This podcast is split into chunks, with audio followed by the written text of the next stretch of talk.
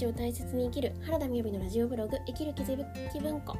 このラジオでは北鎌倉で個人事業主向けのイメージデザインを行っている原田みやびが日々思う気づきを紹介しています。サブテーマはみんな私の一かけら聞いていてああ自分にもあるなとかわかるわかると思うことがあればぜひコメントいただけると嬉しいです。はい今日のタイトルは不安定な私を支え続けられるようになった理由というタイトルでお話ししたいと思います。はい今日はですねあの2本目の配信になっています、えー、というのも、まあ、今あの発信今喋りたいなと思ったら、まあ、今撮っておこうっていうこともありまして、えー、今日はですね明日の前借りのような形で配信していこうと思っています。はい。ということなんですけれども今日はですねこの不安定な私を支え続けられるようになった理由。で最終的にはあの私が講師活動をしている思考の学校の話が入ってきます。でだからあの、ね、最終的にそこかよみたいなところになるよりはあの その前提で聞いていただけるとこう誤解がないなと思っています。でもですね本当にこの前数日前になんかダメな私みたいな形で配信した、まあ、実は湯河原に転職した時に私午後の出勤で2時からだったんですけどもう正直毎日1時半ぐらいまで寝ていた時があって本当私大丈夫かよマジでって思いながら半年ぐらい過ぎてた時代がありまして。でですねそんな話をしたりとかとはあの今3ヶ月講座のあの講師もやらせていただいてますけれど私もこういうことがあったんですよって話をさらっとするとえ私にもそんな時代がみやびんですね私にもそんな時代があったのみたいな風に言われたりするんですけれどもちろんって実は思っていたんですけど確かにお伝えしたことないなと思ったんですね。でえっ、ー、とちょっと今日の趣旨とは外れますけれどあの昔ですね実はなんかうん？って思ってたことがあったんですね。それは何かというとこうお話しした時とかにえそんな実はあのね手術とか拒食症とかそういった経験があったんですか？全然見えないって言われた時にあと母のうつとかですね。なんかあの嫌な私がいたんですよ。その苦しい感じが伝わってない感じ。そんな風に見えないってなんか損みたいな。思ってたんですね。って言ったら今の代表のあの大石陽子さんに「それって最高じゃん」って言われてだから顔にその苦しみっていうのがもうないってことなんだよって話をされてあそうなのかって今思えるようになったんですけれどもまあうんうん。っていうのがあったのでまあなんか本当こう思考を見ることができたからこそ今にそれが全然変わらないかも分かんないですがでもですね講座を受けてくださってる方の中には中1の私から知っている友人もいますので、まあ、そこから見たらですね何があったんだいっていうぐらい変わったっていうのも知っているんじゃないかなと思います。はい、ということで、まあ、そんな話の中で今日は今度ですね、えー、5月2日えー、ゴールデンウィークの5月2日の日曜日朝9時から12時半でオンラインで思考の学校の基礎講座を開催するんですね。で、えーと、この開催を考えた時にあ私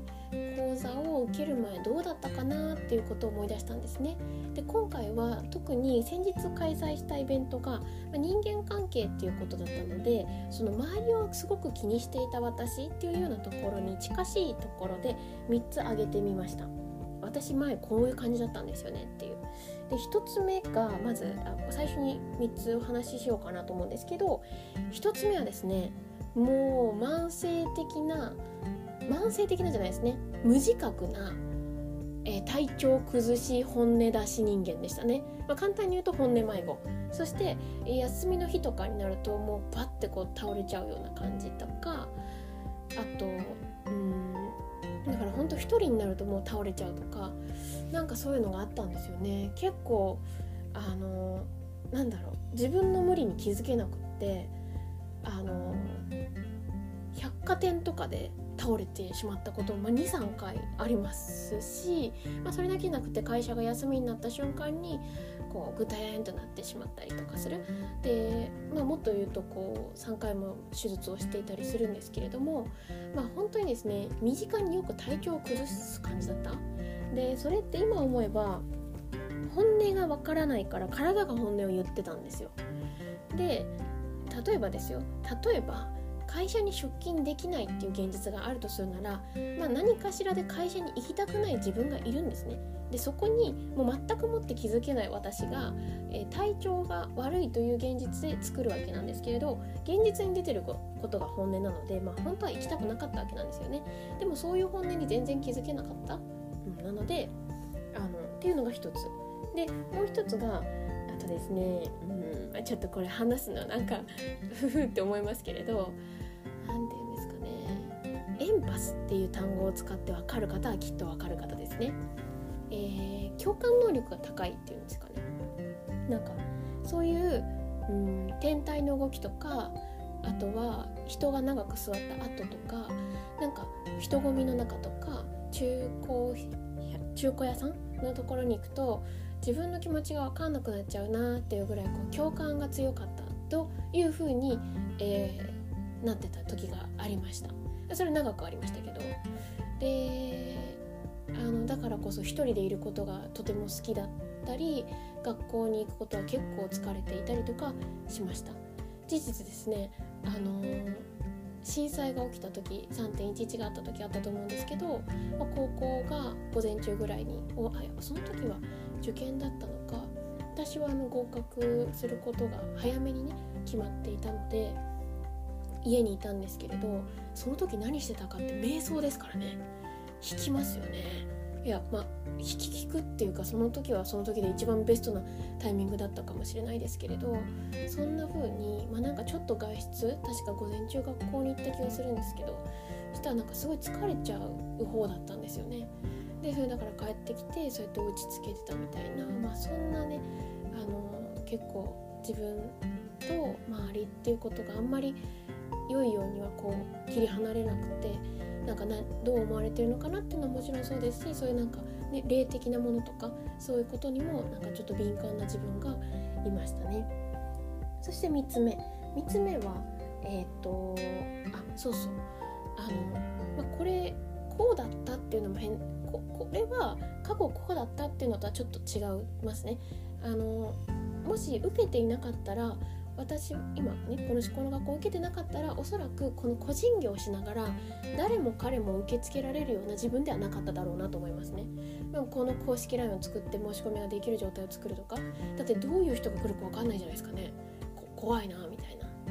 だからどんな人が来ても大丈夫っていうそういう安心感は私には、まあ、きっとなかっただろうと思いますね。分かる範囲で確実な範囲で警戒心丸出しな感じで あの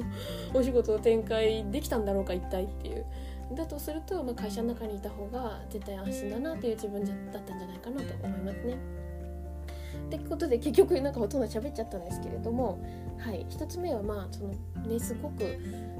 体調を崩しがちそしてねこの体調を崩しがちっていうのが癖ですね。あの本音が分かってないわけですよ。だから会社行きたくないとかうん誰々に会いたくないとか疲れたとか休みたいとかそういうことがもう本当に分からなくって。でなんかあなんかすごい体調悪くなっちゃったななんか咳出てるなとかなんかアトピーみたいなの出たなっていうので本音に気づくという、まあ、なんかねよく恐竜がなんか感覚がちょっと鈍くって石が当たってから3分後ぐらいにいてとか言うらしいんですけど、まあ、マジでそれを思い出してましたねよく。で影響されやすいっていうことに関しては実はそれは本当になくなったなと思いますねつまり周りは敵ってしてましたし周りは自分から奪うものとか、ま、自分を害してくるなんかこうやられるものみたいなイメージがあったんですよねでも今はそうではなくってだけれども結局あのデザインをさせていただいているっていうのは、まあ、このねこのエンパスっていう単語を知ってらっしゃる方であればあの